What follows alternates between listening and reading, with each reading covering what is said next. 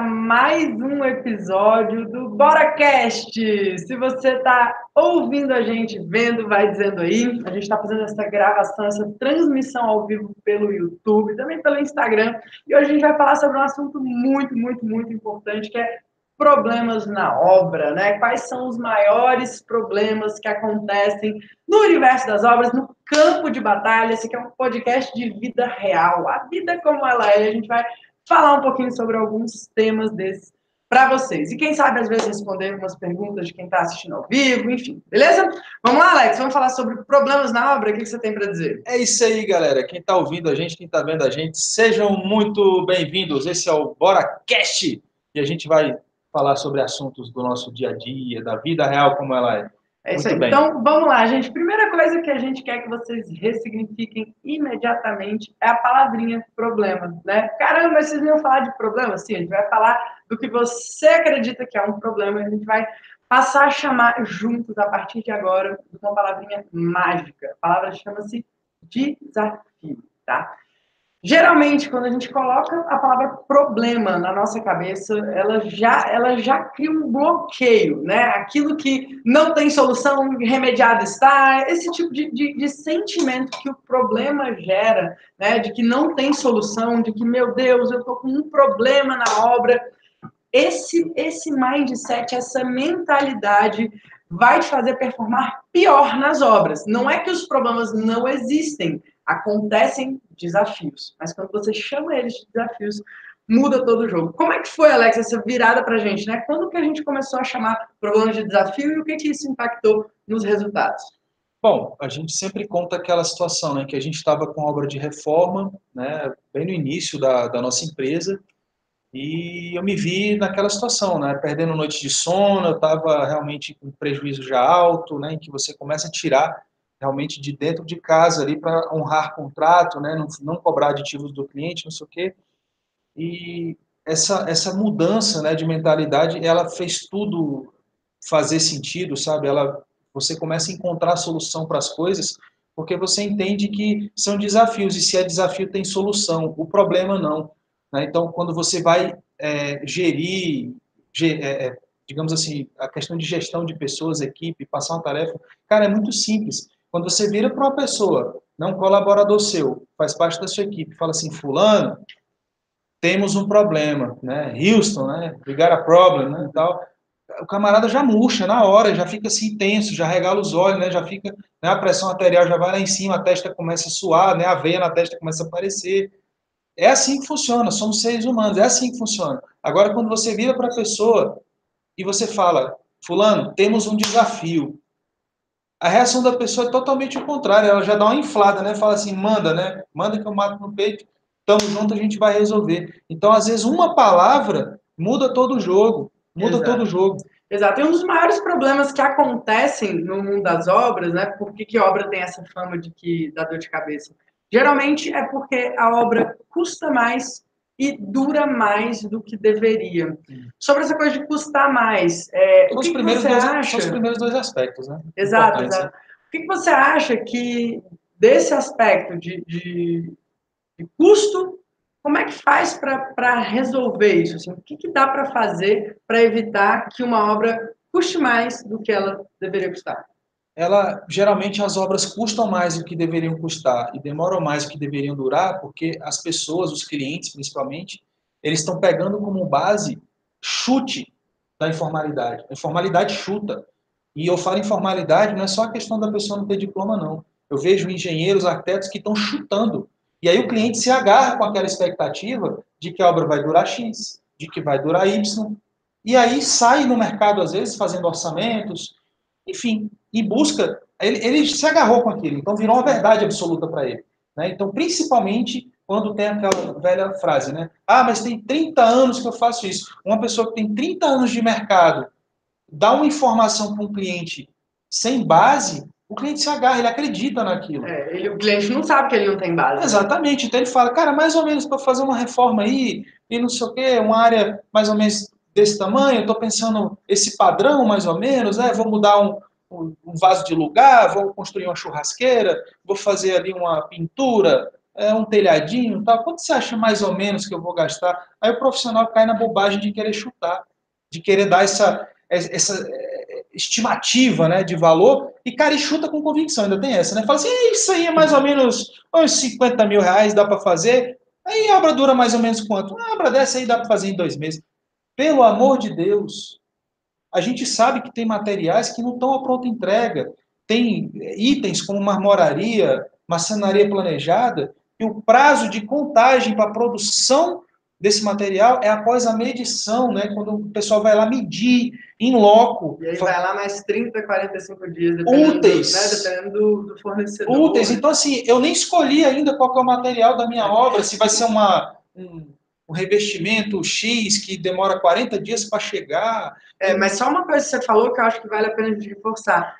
Vai chutando, inclusive, em, em termos de falta de projeto. Né? Você falou, ah, eu ainda não sei o revestimento. Cara, começar uma obra sem projeto é um dos maiores problemas que eu consigo ver nesse mercado. Não, é, né? é, é doentio isso, cara. A, a, a, gente precisa educar o nosso mercado, os clientes. As, os clientes precisam entender que projeto não é um mal necessário. As pessoas, tipo assim, pagam, às vezes, investem no projeto quando não tem opção. É doido, é tipo assim, eu vou, cara, eu vou ter, eu vou ter que... Porque tem que aprovar, né? Porque eu tenho que aprovar, porque se não tiver o projeto, não tem que não consegue ter os projetos complementares, que os complementares são feitos em cima do projeto de arquitetura. Sim. E aí sim você consegue tirar o alvará de construção muitas vezes da Mas casa. Mas isso não está vindo só de dentro dos clientes. Eu, eu, particularmente já vi vários alunos do Bora na Obra que entram e acham que vão, ah, eu vou aprender só a mexer com obra aqui, né? E aí entra dentro do curso e começa a ver, caramba, eu nunca fiz uma obra com projeto. É. Porque o cliente chama, fala, ah, eu quero reformar isso aqui. Aí mostra, né? Fala, ó, oh, tenho uma área de lazer, quero trocar essa bancada por tal e fazer isso. E, cara, isso é infinito, porque eu acho que assim, como que se dá um orçamento? Eu queria entender até como é que as pessoas fazem isso. Como é que dá um orçamento de obra muitas vezes por empreita. Sem projeto. Sem ter um projeto. Pelo menos um projeto básico. Mas assim, não tem projeto às vezes. É muito louco isso. Não né? tem o projeto, aí logicamente não tem projeto, não tem orçamento. Se eu sou como? Né? Não tem orçamento, não tem fornecedor específico, não tem um material específico, não tem um cronograma de execução daquele específico. Então, cara, é chute em cima de chute. Chute em cima de chute, e aí, logicamente, para poder cobrir esses chutes, Aí o profissional que trabalha com obra mete lá aquele, a gente até brinca, né? O coeficiente de cagaço. Né? O cara joga a margem de lucro dele, coeficiente de cagaço, coeficiente daquilo, coeficiente daquilo. Cara, eu vejo clientes que muitas vezes não fazem um projeto simples, às vezes de fundação, não fazem um projeto de. não, não contratam um laudo de sondagem, né? Para ir lá fazer uma amostra do solo, para entender qual o tipo ideal de fundação, qual a profundidade da fundação, qual o traço específico, não concreto, certo para a fundação. Aí, para cobrir a falta do projeto, adivinha o que a mão de obra vai fazer? Chuta. Vai chutar e joga para é, mais. Então, o cara vai puxar, a quantidade de aço vai ser dobrada, a resistência do concreto ou, vai ser lá em cima. Ou vai ter que economizar na obra, né? Reduzindo a qualidade da, a obra, qualidade da e obra. a segurança, normativas. Exatamente. Cara, não dá para fazer obra sem projeto. Isso é uma coisa assim muito. O projeto muito barateia, cara. O nosso desafio é mostrar para os clientes, para o mercado, para os profissionais. O, o, projeto ele clareia todo o cenário e ele barateia a obra, porque você é certeiro. Fala, cara, tá aqui, ó, o revestimento é esse, o material é esse, a, a fundação é essa, a estrutura é essa, a armadura é essa e tal. É tudo específico para aquele projeto. Cara, nada é para todo mundo, né? Então, Sim. você tem uma estrutura específica com a casa térrea. Partiu para o segundo pavimento, é outra, é outra estrutura, é outra fundação, uhum. sabe? Muda tudo. Sim. Então, assim, para você fazer uma coisa que funcione para tudo, ah, vai sair caro. Vai sair caro, todo mundo sai puxando para mais. É. Né? E às vezes o para mais não é suficiente pela falta de projeto, e aí chega lá e aí começa a, a reduzir aonde não aparece. E geralmente onde não aparece é onde nas coisas problema. mais estruturais, na impermeabilização, na estrutura, fundação, enfim, é muito delicado, né? Até alvenaria, às vezes a galera economiza do traço, né? Reboco, cara. Quantas vezes você, a gente já viu Isso aí você já está falando da questão financeira, né? Sim, sim. Da questão financeira do cliente, é, é muitas vezes o profissional que executa a obra né, dá aquele valor para o cliente de empreitada global, né? De tal, ele entende que se ele for fazer o que manda o figurino, o dinheiro não vai dar, uhum. e aí ele começa a economizar onde não deve. Aí ele economiza no ferro, o traço do concreto, ele começa a pôr pouco cimento, A gente já executou obra que o cliente chegou lá e começou a cavar a parede com o dedo. Só tinha areia. Era areia. Teve que trocar o reboco inteiro. E era uma reforma né, que, a princípio, não, não era é. Necessário, né? A princípio, não era necessário trocar o reboco. Inclusive, foi um dos imprevistos que a gente mostra lá no Reforma do Zero. Exatamente. Bom, deixa eu falar uma coisa que eu anotei para a gente conversar. É mudança de projeto na obra. Isso é um problema que acontece e a gente fala um pouquinho, né? Quais, o que, que isso acarreta, como evitar, tem alguma dica pedrada para a galera? Cara, a mudança de projeto na obra, ele tem que ser por questões, assim, por uma necessidade intrínseca da, da execução, por algum tipo de é, compatibilização em loco, principalmente em reforma, né, Rafa? Isso acontece Sim. muito, de você fazer, desenvolver o um projeto ali de arquitetura, né, de interiores e tal, você faz a previsão, às vezes, de uma demolição, aparece um pilar, ou então aparece uma descida de, de águas pluviais, né? tem, um, tem ali uma, um ramal descendo, um shaft, alguma coisa que não pode ser retirada dali. E aí sim você tem que fazer uma modificação no projeto. Mas o que, que a gente vê de erro grosseiro do, dos executores, principalmente, né? É não contactar o autor do projeto, querem dar definição na obra. E geralmente a definição que é dada na obra é do jeito mais rápido e mais barato. Sim. Logicamente, cara, se eu, se eu sou executor, fechei por preço global, mais uma vez. Uhum. E aí eu vou ter que, né, eu fiz a minha estimativa em cima daquele projeto. Sim. Já não é orçamento executivo, já estou com o meu coeficiente de cagaço aqui, já está começando a entrar nele já. Está uhum. começando a comer a minha, minha gordura, né, igual o pessoal chama, né? Né? E aí a solução para, né, digamos aí, contornar esse imprevisto vai sair mais caro do que o que do que tinha sido previsto antes. Então, cara, eu não vou fazer isso. E aí a solução que vem para corrigir aquilo, às vezes traz um, um, Aí é problema. Aí traz um problema grande para o pro projeto e mata o portfólio. E um, um problema também que está relacionado a isso é aquela coisa do sempre falam mal de quem não está presente. Ah, é. Yeah sempre falam mal. Por exemplo, você faz projeto e aí você, né, por algum motivo, tem medo, tem, não acha que é, ainda não entendeu que né, o dinheiro está na obra, ainda não fez o bora na obra, enfim, tudo bem. Não está fazendo obra, faz projeto, manda seu projeto para obra, o que, que acontece, né? Geralmente já aconteceu muito com a gente de o projeto vai, e cara, o projeto é humanamente impossível você detalhar tudo, e nem faz sentido, né? A gente fala muito o que é o projeto executivo, é aquele que pode ser executado, e você precisa estar ali monitorando. Tem coisas que realmente você ajusta e adapta e aprende com a obra e vai melhorando o seu processo. Só que quando você manda um projeto para a obra e não está ali para monitorar, para entender, para tirar dúvidas, para fiscalizar, para gerenciar, soluções, né? trazer soluções normais do, do campo de batalha, geralmente, geralmente o executor ou fornecedor, alguém, alguém Meu vai amigo, falar mal de você. Não falta pitaqueiro na obra. Tem até um ditado popular que diz o seguinte: quando alguém vai construir uma casa, por exemplo, ele tem que construir a casa para ele e a casa para os pitaqueiros.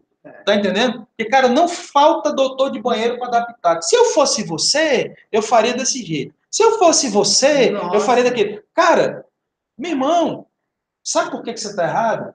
É porque se tu fosse eu, tu ia fazer do teu jeito, porque tu trabalhou a vida inteira para juntar dinheiro, para construir uma casa é. que vai ser do jeito que eu quero. Então eu não vou fazer do jeito que você quer. Então se tu fosse Mas eu... é uma realidade. Então, né? é. Entendeu o jogo sim, raciocínio, sim. né? Mas a realidade sempre vai chegar. E eu acho o seguinte, apesar de ser algo que indigna é. muita gente, a gente tem que saber lidar com isso. E aí, eu acho que uma coisa que a gente começou a fazer, que começou a dar resultado, é preparar o cliente para os pitacos. Sim. Falar, cara, cliente, você confia na gente? A gente vai dar o nosso melhor, a gente está aqui do seu lado, nós somos seus advogados nesse processo. Não vamos ganhar nada pelas suas costas, vamos fazer o melhor possível para você. Vai chegar gente vai, dizendo, querendo dar palpite. Vai chegar gente dizendo que não precisa colocar essa ferragem no contrapiso, vai ter gente dizendo que você está usando ferro demais na, nas baldramas. Vai, Vai ter, ter, gente dizendo que não, precisa impermeabilizar. Que não precisa impermeabilizar, porque nessa região aí não tem problema de água, o lençol é muito profundo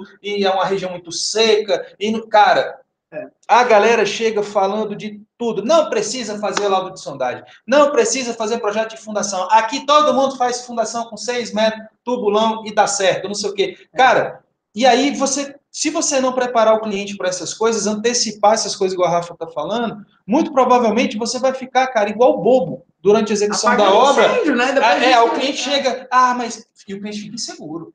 Ele fica inseguro. Lógico, ele, ele Pô, mas será que a Rafa e o Alex sabem o que, que estão fazendo? Porque fulano tem 30 anos. É, 30 fulano tem 30, é, o cara tem 20 anos de idade, é. tem 30 anos de obra. Eu não, eu não, consigo fazer essas contas.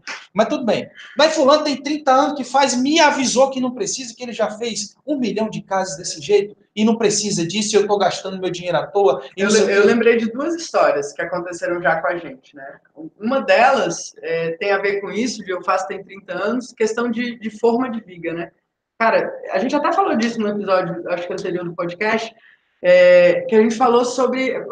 Rolou, a gente tinha um projeto estrutural, fazendo uma construção, e, poxa, a boa prática é você fazer a forma fazer a concretagem das vigas e deixar aquele processo do, do, do concreto curar, né? A superestrutura, dias, é muito importante.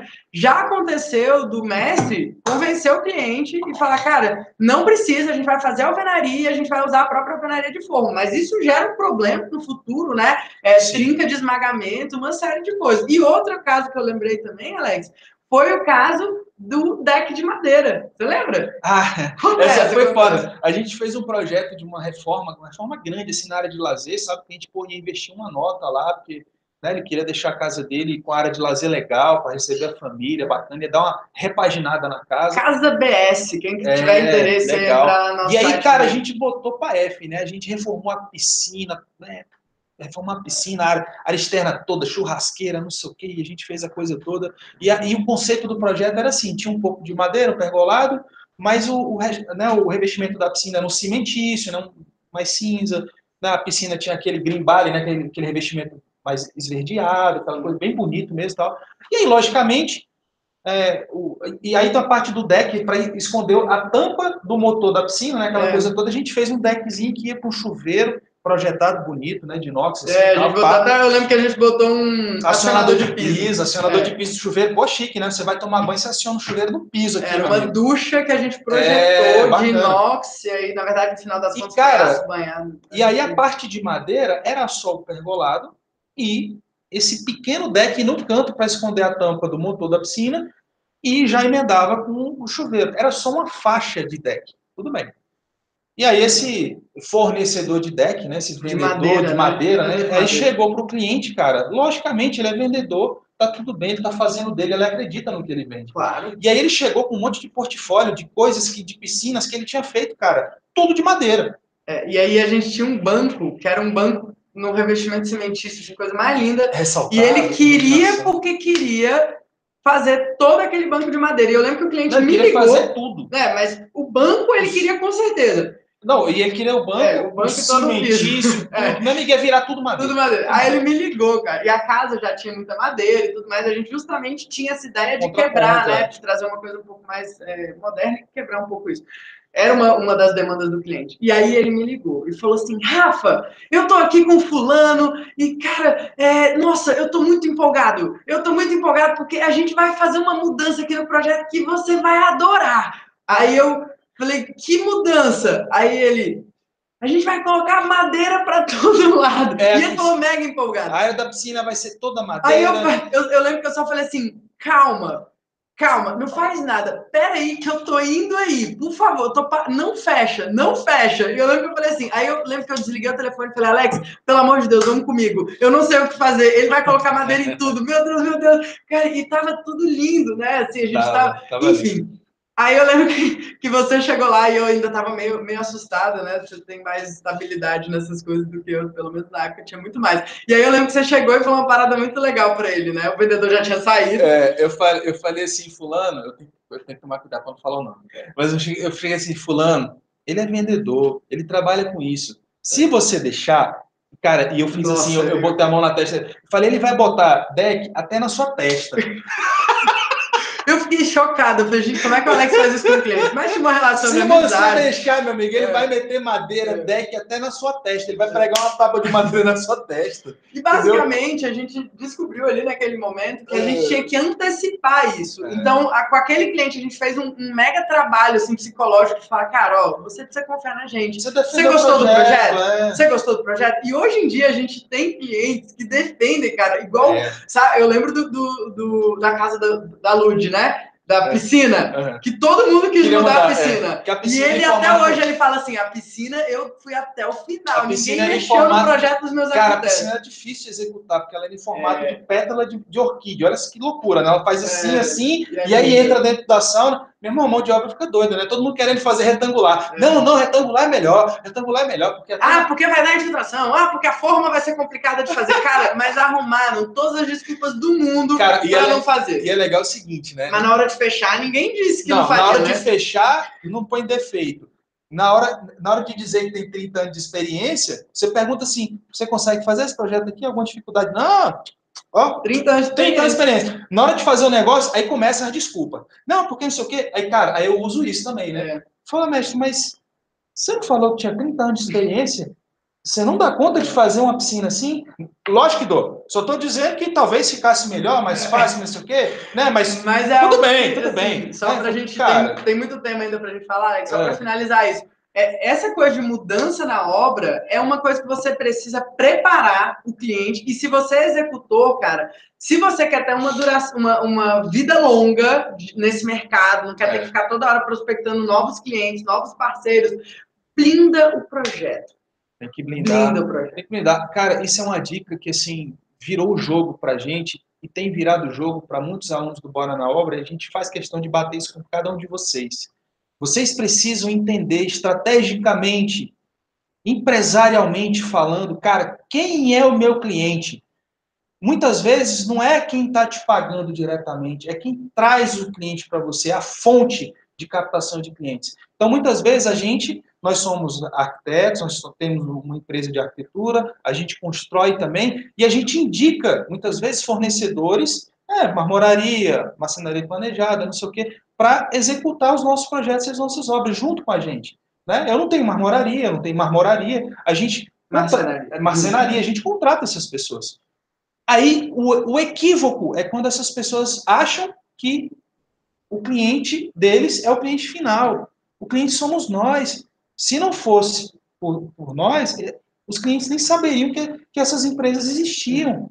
Somos e a mesma nós que coisa está- quem é executor, né? Quem é Executor. executor e tem um parceiro, que é um arquiteto, um designer, que está indicando, Essas- eu vejo, cara, muito executor dando tiro no pé. o Cadiego, Cadiego. Ego! E esses profissionais, esses profissionais vão estar no mercado pelos próximos 30, 40 anos, fazendo projetos e indicando clientes para você executar as obras.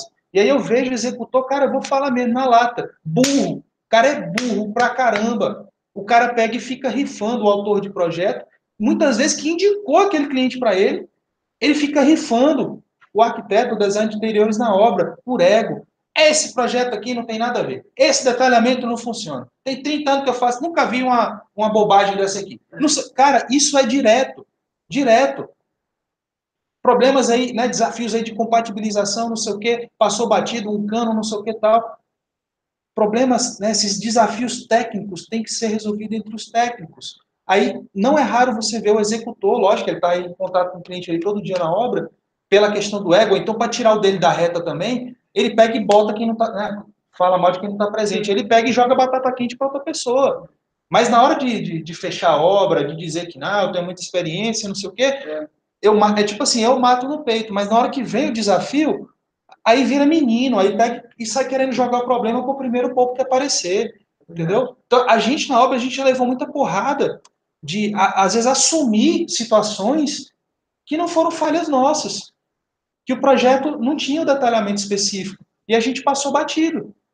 E aí depois eu falei, cara, vamos resolver, vamos refazer e tal. E o- os, os profissionais, os arquitetos ficaram super felizes com a nossa posição. Falei, cara, ajusta isso aí no projeto, tá tranquilo, a gente resolveu lá e tal. Deixa o cliente achar que foi erro da execução, não tem problema. Cara, ego zero. É, eu tava, eu tava até, Alex, esse negócio de 30 anos de experiência, né? eu tava vendo uma live do Érico Rocha, e aí ele falou sobre essa coisa da experiência, né? Que experiência não significa nada em termos de resultado.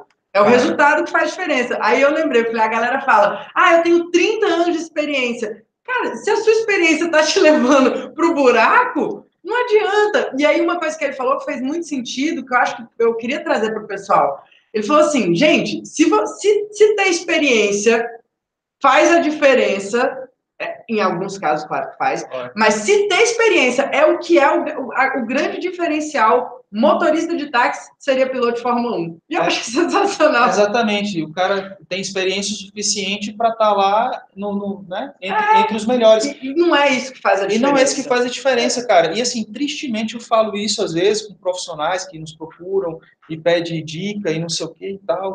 Eu falo, cara, eu quero que você entenda que você ter 30 anos, igual a gente fala de experiência, não sei o quê, talvez, né? Reflita, reflita Tenha humildade. Às vezes só tem 30 anos que você está fazendo errado. Tem 30 anos que você está replicando um processo de forma errada. Se você hoje não tem clientes que te indicam, se você não está ganhando dinheiro na sua profissão, se cada cliente. Você praticamente tem que começar de novo, né? Todo cliente por onde você passa, o cara no final do, do, da obra ele tá puto, ele tá. ele não quer nem te ver, sabe? Você enfim, o autor do projeto também não quer te ver porque você mudou a coisa toda, entrou em desgaste ali, aquela coisa toda no processo. Então, ou seja, de que, que adianta? Tá você, fez, você ficou 30 anos fazendo errado, fabricando um carro que não vai andar. Né? Exatamente. Outra coisa também que é muito, muito, muito é, problemática né, na obra, uma coisa que a gente vê, é a falta de compatibilização.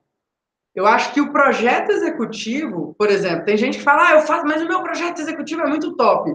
Cara, mas existe uma etapa que precisa ser feita no planejamento da obra que evita muito, muita dor de cabeça, muitas, é, muitos desafios, né? Só que dos piores, por falta de compatibilização. Então, na nossa experiência, a gente viu, executando obras nossas e de outras pessoas também, de outros parceiros, é, os maiores dificuldades ali, que dá mais né, mudanças que precisam ser feitas, é por falta de compatibilização. Então, uma, uma das coisas que a gente incorporou no nosso processo, na nossa metodologia, é ter um momento de compatibilização, tanto em projeto, Sim. e se a gente executa a obra, a responsabilidade de compatibilização é nossa dobrada.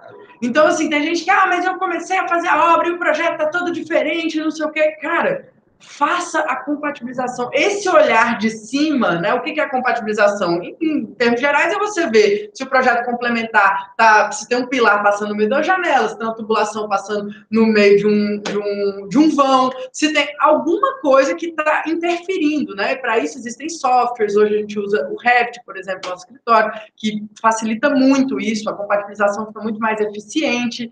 É, mas a, esse momento de compatibilização, de olhar de cima, né? Pegar o projeto projeto, falar, cara, vamos lá, projeto estrutural, Não, tá direto, bom, tá aqui. Direto a gente se depara com situações em que o projeto estrutural ele afeta grosseiramente o projeto de arquitetura. A gente é. já se deparou com o caso de pilares no meio de janela, a gente já se deparou com um caso de a gente fez um, uma garagem que tinha um vão grande, né, sem colocou-se um pilar no meio da garagem, é. porque geralmente os profissionais trabalham com aqueles softwares. E os softwares, você, ele não, ele não, não lança estrutura sozinho. Então você tem que ter um expertise, eh, inclusive de... ele até lança, só que se ele lançar sozinho vai dar vai ruim, dar, vai dar né? ruim. É então você, muitas vezes a gente espera isso e não, às vezes não está acontecendo. O profissional que lança uma estrutura, ele entender realmente, estudar o projeto de arquitetura, bater uma bola com o profissional, o autor de projeto, entender o que, que é importante observar naquele projeto, para aí sim ele conseguir lançar um bom fazer trabalho. Fazer um briefing, ninguém faz. Fazer né? um briefing. A gente já se deparou com situações em que, na definição de estrutura de um grande vão, optou-se por fazer uma viga de transição superior alta, ficou bem alta para poder vencer o vão, e a gente teve que, no ambiente superior, dimensionar esse ambiente para esconder essa viga. Ele, a viga foi o fator determinante da fachada, do ambiente superior. Ela mudou tudo o projeto de arquitetura. Só que isso tem que ser descoberto em etapa de projeto. De projeto, tem que dar tempo, né? Não pode ser na obra. Ei, caramba, Caramba, o meu, o meu espaço superior tem uma alvenaria aqui, o espaço estava aqui. Aí os projetos hidrossanitários, elétricos, tal, automação, tá tudo aqui desse jeito, né? pá, o ambiente, piso, revestimento, tá tudo comprado às vezes, tá tudo certinho aqui, orçamento, tudo. Aí eu vou ter que trazer para cá para poder esconder essa viga de transição que ficou para cá. Falei, cara, mas que loucura, é. né? E fora encanamentos que estão descendo no meio da viga, pô, não tem ferragem nessa viga não? Aí tome um canto de 75 descendo no meio de uma viga armada né, a viga de concreto armado. O cara não... Tem gente que vai lá e quebra, né? Tipo, o cara Opa, nem faz a preparação. Não, o cara pega e faz os ferros é. da viga, passa o cano, amassa o cano. É muito louco, mas isso é bem comum. É, é, comum, cara. É muito louco isso, né? É, não pode fazer isso, não. É, essa coisa da compatibilização, ela, geralmente, eu vejo muito profissional que executa obra que fica puto. Fala, ah, mas isso deveria ter sido feito pelo arquiteto. Cara, deveria. Eu também acho que deveria. Sim. Mas se ele não fez, você vai ficar de mimimi, vai reclamar, vai rifar e vai perder a chance de vender isso como um diferencial, é o diferencial. É você ver aonde todo mundo vê um problema, você vê uma oportunidade. Cara, se eu sou executor e nós somos, né? Eu entendo que a maioria do mercado, olha quem são meus clientes, eu já entendi isso. Sim. Eu já entendi que a maioria do meu mercado, toda hora, cara, tem um monte de universidade aqui em Brasília. Não sei como é que é na região de vocês, mas aqui tem um monte de faculdade. A cada seis meses elas estão vomitando novos arquitetos, novos designs de interiores, sabe? A todo momento. E essas pessoas, logicamente, não têm experiência, não têm vivência de obra, não tem nada. Você vai rifar essas pessoas ou você vai usar da expertise que você tem, da experiência que você tem, para poder dar essa segurança para eles? Eles não vão querer fazer nada sem você, cara. É. Eles vão se sentir seguros com você. Falar assim, caramba, cara, meu projeto na mão deles sai. Os clientes ficam satisfeitos. Os clientes não me acham é, é, inexperiente ou, é, sabe, é. fraco por, por, porque eu sou jovem, porque eu não sei o quê. Sabe, eles, eles me colocam numa situação em que o cliente, no final da obra, ainda continua gostando de mim, Sim. né? ainda, ainda somos amigos. Né? É. Não é o que acontece normalmente no mercado, não, não é, cara. Não é. Isso é, é um grande diferencial. E, e, é um problema, um problema sério na obra. Né? É, outra coisa que a gente mapeia que precisa ser resolvida é a questão de uma obra sem liderança. Obra sem liderança vira obra de dois caciques para pouco índio, vira aquela bagunça, o cliente dá ordem no pedreiro, que dá ordem no mestre, que o arquiteto chega e muda tudo. E, cara, hierarquia dentro da obra. Tem que ter. Funções, por menor que seja a obra. O caminho da informação, ela tem que acontecer, sabe? Não dá. Isso os clientes têm que entender também. Se você tem um engenheiro lá, você tem um executor, ele está na frente das equipes de campo. O cliente, ele, ah, mas eu sou eu que estou pagando, não interessa. Você sai perdendo no final, né? O cliente é. sai perdendo no final, porque ele vai direto no mestre de obra, ele vai direto no pedreiro, sabe? Às vezes tinha uma programação de serviço a ser feita, aí o cliente, ah, é o Jaque, né? Já que é. vocês estão aqui, fulano, vem cá, dá para você colocar uma tomada aqui para mim? Eu pensei em botar uma tomada aqui, eu não está no projeto, mas eu queria mais, eu, eu, sofro demais com falta de tomada na minha casa, então vou aproveitar essa reforma, quero botar mais uma tomada aqui, mais uma tomada ali, aí começa a furar o cronograma, é. e aí a equipe começa a ter trabalho, retrabalho, e aí ele entende a, o, o, todo do projeto, de repente aquilo vai ter que ser desfeito porque não dava para ser feito daquela forma. A gente já se deparou com, com situações em que você faz uma paginação de piso, a pessoa não tem noção do todo, aí em vez de começar daqui para lá, resolve começar de lá para cá, e aí o recorte fica justamente na entrada, na visual. Falei, cara. Ah, isso aconteceu no nosso primeiro apartamento, né? Uma é... dica que a gente dá para a galera que está começando é pegar, às vezes, e fazer uma reforma para você mesmo. E eu lembro que a gente fez, meio que intuitivamente, isso, a gente fez a reforma assim que a gente casou, no primeiro apartamento. E aí a gente fez o projeto, né? O projeto era razoavelmente executivo, na época a gente estava ainda, ainda aprendendo, mas a gente foi, e, e eu lembro que a gente, cara, saiu para almoçar foi muito louco isso, né?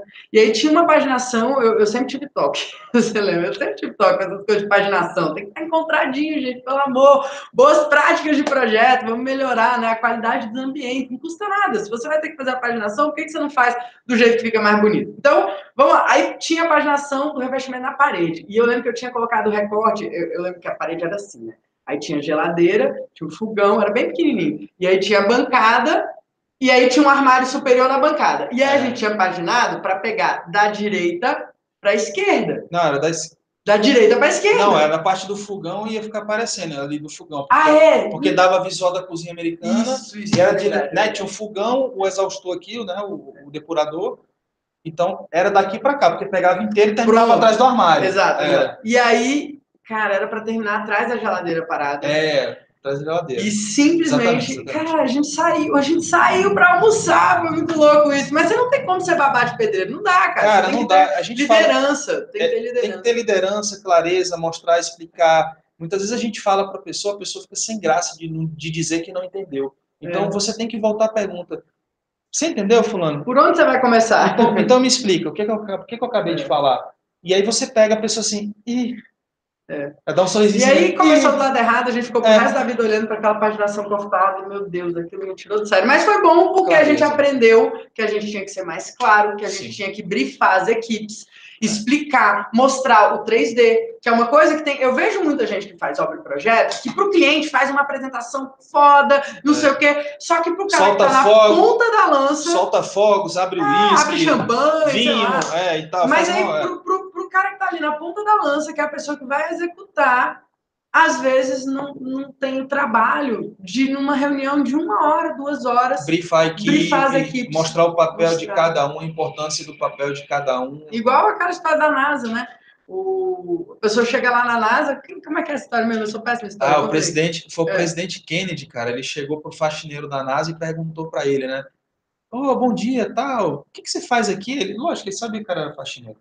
Ele, aí o faxineiro respondeu assim, eu faço parte da equipe que manda aquele foguete para o espaço. Ou seja, eu até arrepio com essa história, é, é muito foda. Cara, e é verdade, é. porque todos naquele contexto são importantes. Se não tiver quem faça a limpeza, não vai funcionar. A, né, digamos assim, vai acumulando a desorganização né, generalizada, ela vai chegar num status em que vai sim atrapalhar o foguete para o espaço. Não dá. Entendeu? Então, assim, todos dentro da corporação, dentro de um, de um organograma, são importantes para que as coisas aconteçam. Se não tiver o cafezinho na mesa aqui, né, meu santo cafezinho, que eu já matei uma garrafa aqui já, né, se não tiver Eliane para fazer o meu cafezinho aqui, cara, eu não consigo, cara, eu, eu preciso disso aqui, né, se viciado ou não, não interessa, eu gosto de café, entendeu? Mas eu preciso, então a função dela é importante. Quando a gente sair daqui, a gente vai lá almoçar, comida tem que estar... Tá, quando ela não vem, eu dou nos acuda, na verdade, né?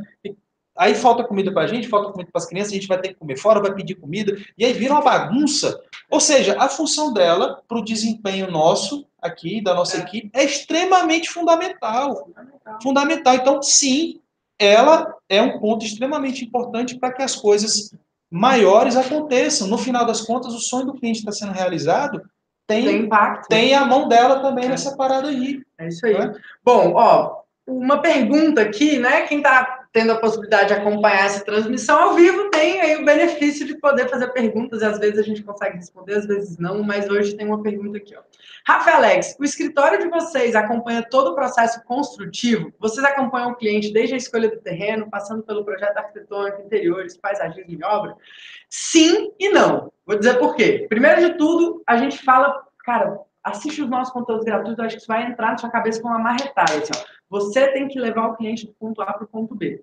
Só que você falou de algumas coisas aqui que não necessariamente a gente faz, mas a gente conduz o processo a gente coordena e a gente tem parceiros que façam. Por exemplo, paisagismo. Paisagismo a gente não faz o projeto de paisagismo, mas a gente tem parceiros que a gente indica, que a gente monitora, que a gente compatibiliza e a gente entrega a solução sim completa para o cliente. Esse modelo, né, que a gente desenvolveu no nosso escritório, a metodologia, a gente foca na transformação do cliente, na realização, realização, na concretização do sonho dele. Se o objetivo dele é, se ele precisar de ajuda para escolher o terreno, a gente tem expertise, a gente ajuda. Se ele precisar de ajuda para escolher um mobiliário, se a gente tem expertise, a gente ajuda. Se a gente não tem, a gente busca alguém que tenha. Por exemplo, projetos complementares. Não fazemos projetos complementares. A gente tem parceiros que fazem. Projetos de, de automação, projetos de estrutura, né? Toda essa parte complementar a gente não faz. É, que mais? Mas em geral, sim, a solução, cara, esse negócio de você, você conduzir o cliente na experiência, que eu acho que faz muita diferença. Sim, né? e tem que entender que é humanamente impossível mesmo, sabe? A obra ela é multidisciplinar, então não dá para você dominar todas as pontas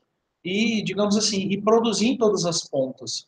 Né? Então você tem que entender aonde você se encaixa naquilo que você faz melhor. Imagina eu, se eu fosse ser especialista e executor e projetista das fundações. Então, eu sou especialista, executor e projetista das hidros sanitárias, todas as instalações, automações e tal. Eu sou especialista, projetista né, e executor das superestruturas. e das alvenarias, e das formas, e, da, e, da, e toda a parte de impermeabilização também. E aí, cara, não dá. Então, você traz as pessoas, os fornecedores, os parceiros. É assim que funciona. As grandes construtoras funcionam assim, as construtoras de médio porte que estão bem no mercado funcionam assim. E quanto mais os pequenos tiverem essa mentalidade, vai funcionar. Por isso que eu defendo muito essa coisa do mercado, a gente conseguir se abraçar um pouco mais. Porque a gente precisa dos engenheiros, a gente precisa dos arquitetos, a gente precisa da expertise dos design interiores, a gente precisa dos mestres de obra, dos pedreiros. Cara, não sou eu como arquiteto, como gestor da obra, como executor, que vou botar um tijolo em cima do outro. Não sou eu.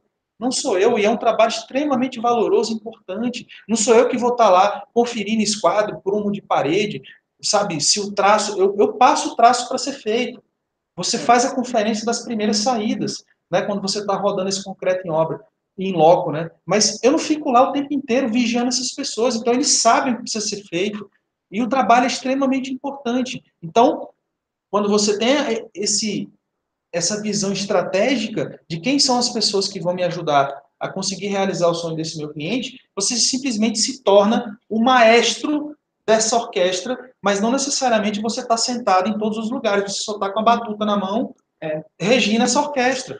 É verdade. Tem uma coisa que você falou do, do, processo da cadeia produtiva e me lembrou de um problema sério que existe no, no, mercado, principalmente que estoura geralmente na obra, que tem a ver com orçamento e tudo mais, que é o tal das indicações. Né? Ah, eu te indico aqui e ganho uma comissão aqui. Ah, ah eu te indico aqui e eu é recebo uma comissão aqui. Isso é uma das coisas, gente, que na minha visão, um dos maiores cânceres do mercado, porque, né, na nossa visão, que eu acho que. Está denigrindo, né? De, denigra a imagem, faz com que a obra custe mais do que deveria, porque existe uma série de cobranças ah, indevidas claro. no processo. Isso é igual quando você vai, digamos, vamos falar de comércio, né, que as pessoas Sim. vão entender mais fácil. Produto, eu vou comprar um produto.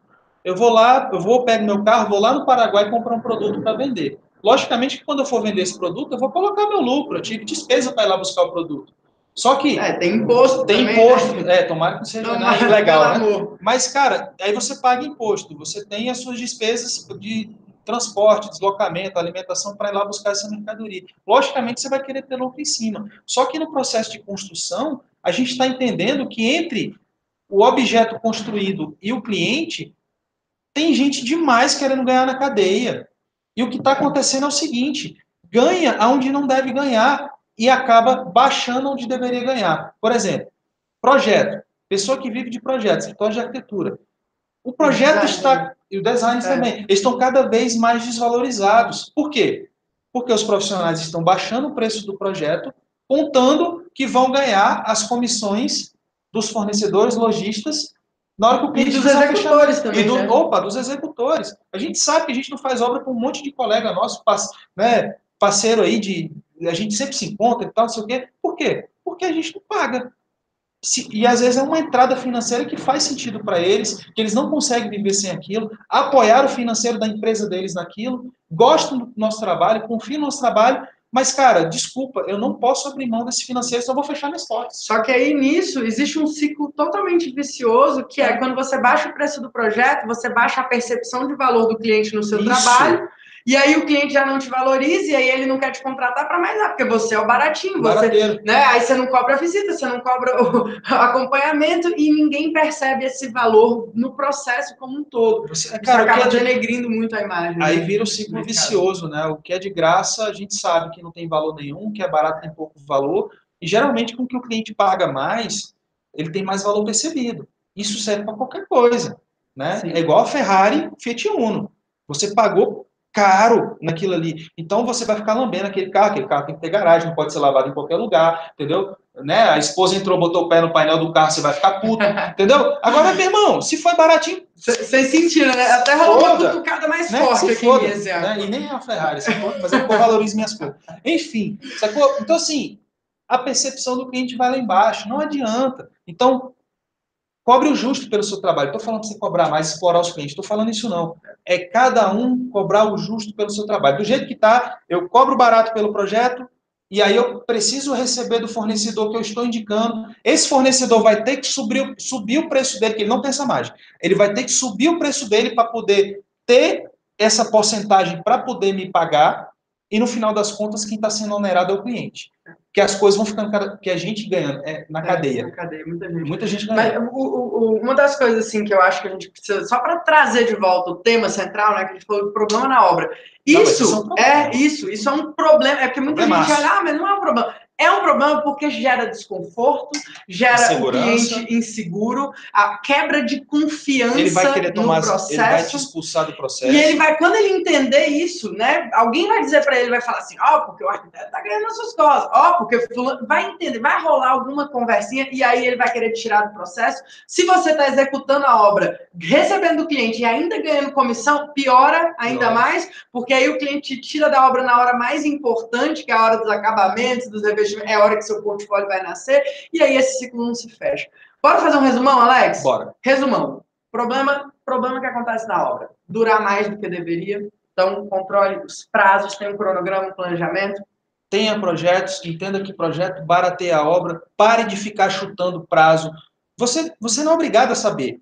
Exato. Se não tem projeto, se desse projeto não sai o, o cronograma, se não sai o orçamento, você não é obrigado a chutar para o cliente, tem que falar isso para ele. O cliente, ah, mas mais ou menos quanto eu vou gastar? Não consigo te dar essa informação. A gente precisa ter o seu projeto específico, com as suas especificações lá, é, a metragem, tudo, para a gente calcular isso tudo e a gente conseguir fazer um orçamento no mercado. Entenda que tem pisos que custam 3 mil reais o metro quadrado e tem pisos que custam 30. Então o céu é o limite. Eu não tenho como dar essa informação para você sem ter com o que me balizar. É irresponsável da minha parte. É. Então, falta de orçamento também é um problema, Sim. né? É, falta de compatibilização, problemaço, que gera um projeto que não é executivo, que às vezes você acha que é executivo, só que não está compatibilizado, então não é executivo.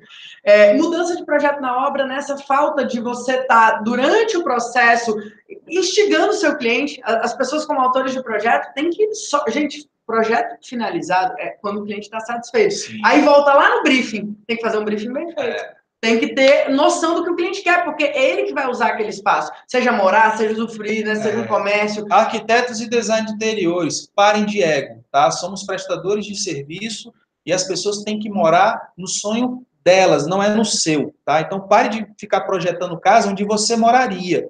A gente às vezes fica querendo, igual o Camões fala, fica querendo vender carne para vegetariano. O cara não quer churrasqueira e você, não, mas tem que ter uma churrasqueira. Como assim? Eu já fiz isso, essa bobagem. Sacou? Porque eu adoro churrasco. E aí você fica, não, mas é legal ter um espaço com churrasqueira, até para você receber seus eu, amigos. Nossa, é eu fiquei muito bravo. Eu falei, Alex, o cara é vegetariano. Tudo é cara. é aprendizado, entendeu? E você fica ali, cara, mas como assim? Para mim é inconcebível, não faz sentido, né? E tal. Porque aí você recebe seus amigos. Ah, não, mas eu não gosto. Não, eu não gosto de carne. Minha esposa também não gosta. Não, mas você não gosta, mas suas visitas gostam, seus, seus amigos vão gostar. Eu não recebo amigo. Não, eu não recebo amigo.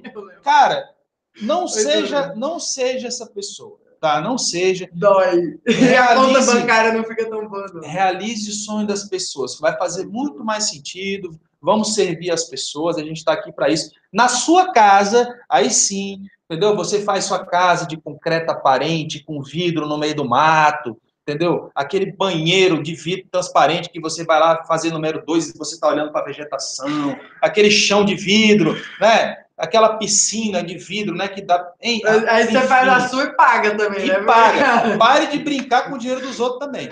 Exatamente. Galera, esse foi mais um episódio aqui do Bora é. Cash. Eu espero que vocês tenham gostado. Se fez sentido, quem está assistindo ao vivo pode compartilhar com os amigos. Acho que a gente fala muito disso, né? nessa união, nessa propagação de boas práticas, de mais profissionais do mercado. Isso vai melhorar para todo mundo.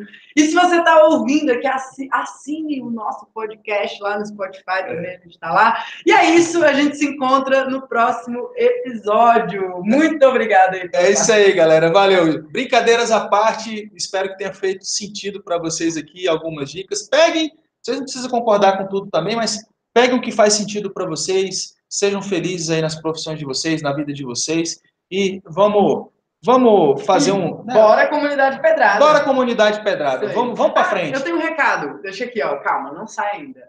Se você quer participar do canal da comunidade pedrada lá no Telegram, acesse ah. boranaobra.com.br barra Telegram é gratuito e a gente manda muita dica pedrada por lá. É isso aí, tudo em primeira mão, hein? Valeu! Muito bom.